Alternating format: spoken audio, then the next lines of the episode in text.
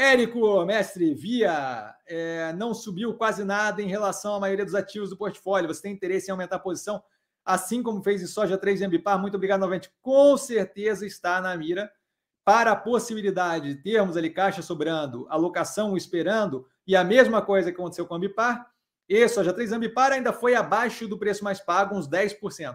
Do preço mais barato pago, uns 10%. Agora, soja, como citado ali pelo nosso coleguinha mais cedo, é, aumentou o preço médio, se não me engano foi o Luciano que, que falou, é, aumentou o preço médio, tá? É, deixa eu até ver quem foi, só para efetivamente falar quem, quem, quem foi que citou aqui o negócio do preço médio mais alto. É, foi o Luciano, exatamente, tá?